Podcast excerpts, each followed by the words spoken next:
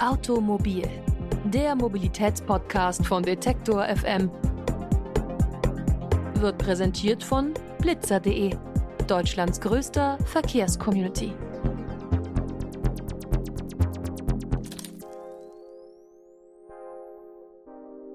Hallo und herzlich willkommen zu einer neuen Ausgabe von Automobil, dem Mobilitätspodcast von Detektor FM. Heute blicken wir auf die Ladeinfrastruktur in Deutschland. Wie weit ist es denn schon? Haben wir hier bereits ein gutes Netz, dass Menschen mit E-Autos nicht ewig nach einer neuen Ladesäule suchen müssen? Und wir schauen uns mal näher das Ladesäulen-Sharing-Modell an. Kann das hier funktionieren?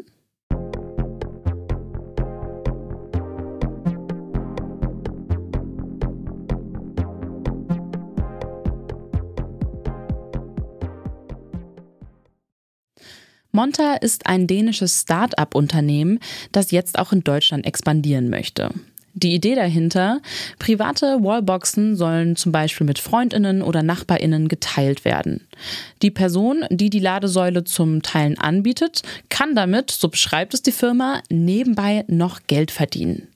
Aber wie geht das überhaupt, dass man sich eine private Wallbox teilen kann? Almir Haider-Pasic ist der Geschäftsführer für Deutschland bei Monta.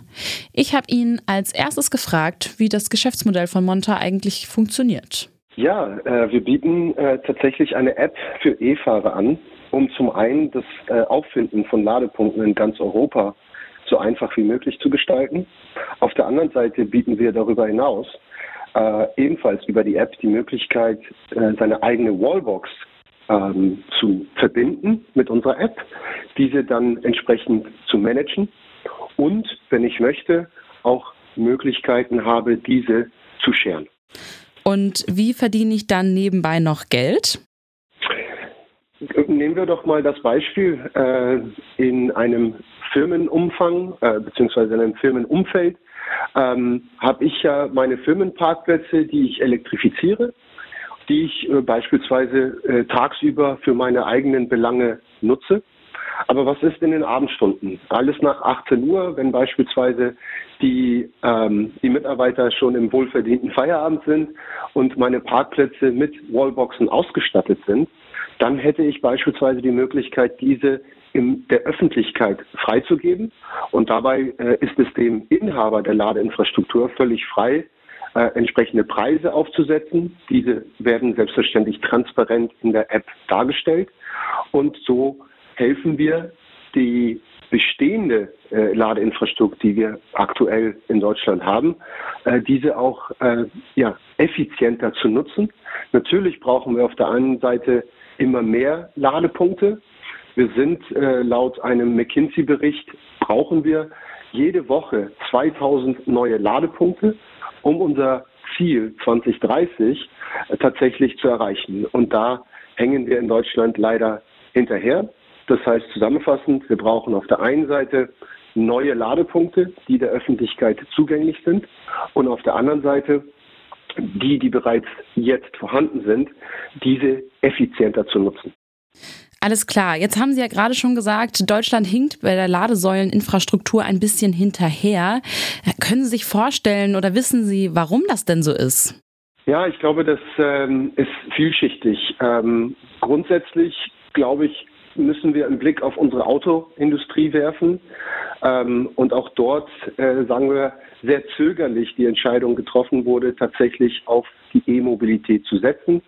Das heißt, äh, es war ja, wenn man so möchte, eine lange Diskussion, äh, ob man auf, weiterhin auf die Verbrenner setzen sollte oder sich äh, ja, dem neuen äh, der E-Mobilität tatsächlich öffnen. Das heißt, wir sehen leider, muss man sagen, dass unsere deutschen Autobauer etwas spät äh, mit dem Thema vorangehen und äh, beispielsweise Tesla natürlich einen ganz anderen äh, Werdegang in der in der Branche gerade äh, hinlegt.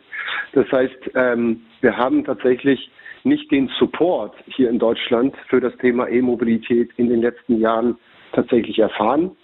Und äh, jetzt ist tatsächlich der Zeitpunkt gekommen, dass äh, auch unsere deutschen Autobauer viel, viel mehr äh, in diese Richtung entwickeln und auch Fahrzeuge neu in den Markt bringen und mit vielen neuen Fahrzeugen äh, bedingt ist natürlich, dass wir auch diesen Menschen und den E-Fahrern dann auch die Möglichkeit geben, entsprechend zu laden.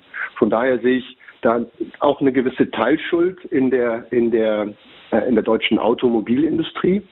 Auf der anderen Seite sind wir in Deutschland auch mit der Gesetzeslage beziehungsweise die Rahmenbedingungen, ähm, ja, man muss sagen, einzigartig in der Welt. Wir haben äh, Gesetze zu diesem Thema auf den Weg gebracht, die uns ähm, alle Beteiligten in der Branche ähm, nicht gerade unterstützen, sondern eher das Aufstellen und Inbetriebnehmen von Ladeinfrastruktur tatsächlich etwas schwierig machen. Stichwort das deutsche Eichrecht. Äh, es gibt in Deutschland und damit weltweit nur in Deutschland äh, das sogenannte Eichrecht für die Ladeinfrastruktur. Ähm, und das erschwert leider äh, den schnellen Ausbau der Ladeinfrastruktur. Was besagt das Eichrecht denn genau? Nur mal ganz kurz zusammengefasst. Äh, grundsätzlich, äh, Sie kennen es vielleicht von den, äh, vielleicht sind Sie mal geblitzt worden. Noch nicht. ähm, und noch nicht, okay, wunderbar. Ähm, aber wenn Sie so ein, so ein netten, nettes Schreiben bekommen mit äh, Ihrem Foto drauf, dann finden Sie unter anderem auch die Daten zu dem Gerät selber.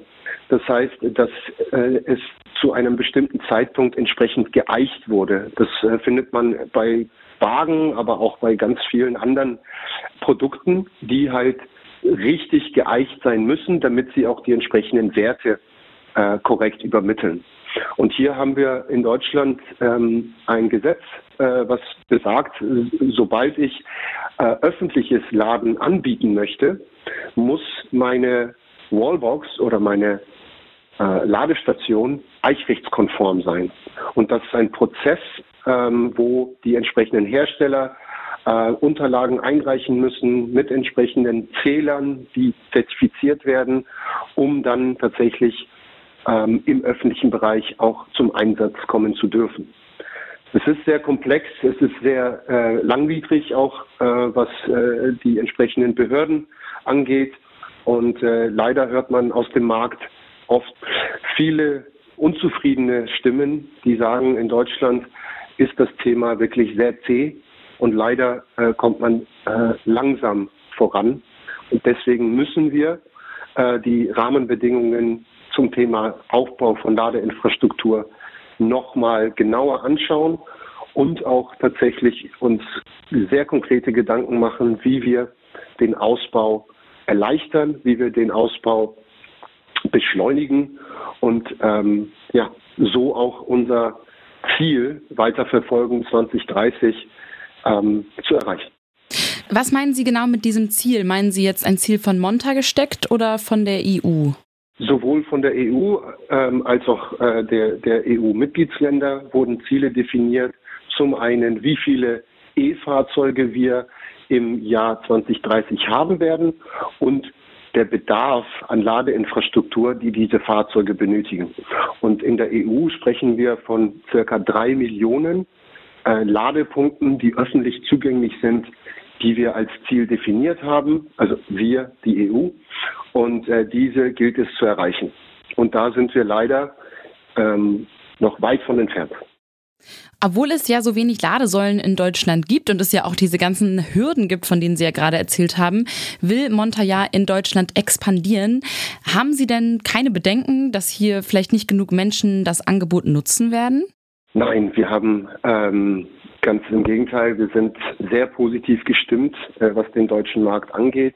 Wir sind äh, überzeugt, dass der deutsche Markt ähm, vielleicht etwas spät sozusagen ins Rollen kommt, aber er wird ins Rollen kommen und wir sind uns sehr sicher, dass Deutschland einer der wichtigsten Märkte äh, in der E-Mobilität sein wird und darüber hinaus und verbunden damit selbstverständlich auch das Thema Ladeinfrastruktur. Von daher sind wir ähm, uns da sehr, sehr sicher und sehr positiv gestimmt, dass wir in Deutschland unsere Hausaufgaben machen als Branche, ähm, dass uns die Politik die entsprechenden Rahmenbedingungen, Rahmenbedingungen ähm, optimiert und dass wir aufholen gegenüber anderen Ländern und auch in meiner Meinung nach führend sein müssen äh, bei dem Thema in den nächsten Jahren. Dann nochmal einmal abschließend, äh, wenn wir nochmal auf das Ladesäulen-Sharing-Modell schauen, denken Sie, dass das einen maßgeblichen Beitrag dazu leisten wird, dass in Deutschland die E-Mobilität sich durchsetzen wird? Es wird einen Beitrag leisten und wir müssen an mehreren Strängen ziehen. Also ja, ich bin überzeugt, wenn wir mehr teilen, ähm, kommen wir letztendlich besser und schneller durch. Gleichzeitig aber müssen wir noch massiv in den Ausbau investieren und müssen uns Gedanken machen, wo das Ganze auch stattfinden muss. Äh, um Ihnen ein Beispiel zu geben, ich selber lebe in Hamburg äh, auf St. Pauli. Hier ist es äh, ziemlich voll, äh, relativ wenig Parkplätze und die Menschen leben in, äh, nicht in Einfamilienhäusern, sondern äh, in ganz normalen Wohnungen. Das heißt, wie sollen diese Menschen eine eigene Wallbox betreiben? Das ist sehr unrealistisch. Und auf der anderen Seite wäre die Frage, wo sind denn die freien Parkflächen? Und äh, wenn ich durch Hamburg fahre, dann sehe ich freie Parkflächen, beispielsweise bei den Discountern, bei Supermärkten, in, ähm, an Firmengeländen, wo Sie ganz viele Parkplätze sehen, aber diese mit einer Schranke beispielsweise ähm, versehen sind. Und diese Flächen gilt es zu nutzen. Ähm, Modelle, die wir in Dänemark beispielsweise sehen, wo Supermärkte tagsüber ihre Parkplätze für sich und ihre Kunden reservieren, aber abends freigeben. Und genau diese Modelle gilt es weiter zu stärken, um ähm, den Ausbau insgesamt deutlich zu unterstützen.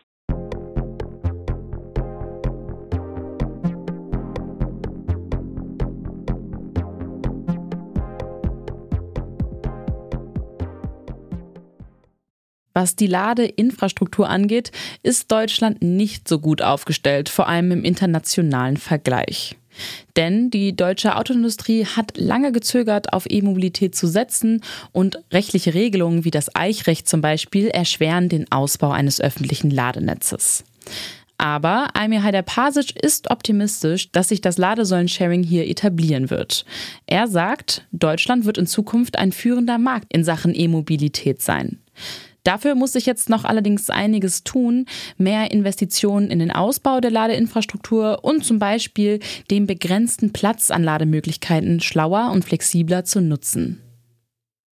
Wenn ihr zu dem Thema noch mal mehr lesen möchtet, könnt ihr gerne auf detektor.fm vorbeischauen. Da gibt es den Online-Artikel zur Folge. Für Feedback und Themenvorschläge könnt ihr entweder eine Mail an kontakt.detektor.fm schicken oder uns über unsere Social-Media-Kanäle kontaktieren.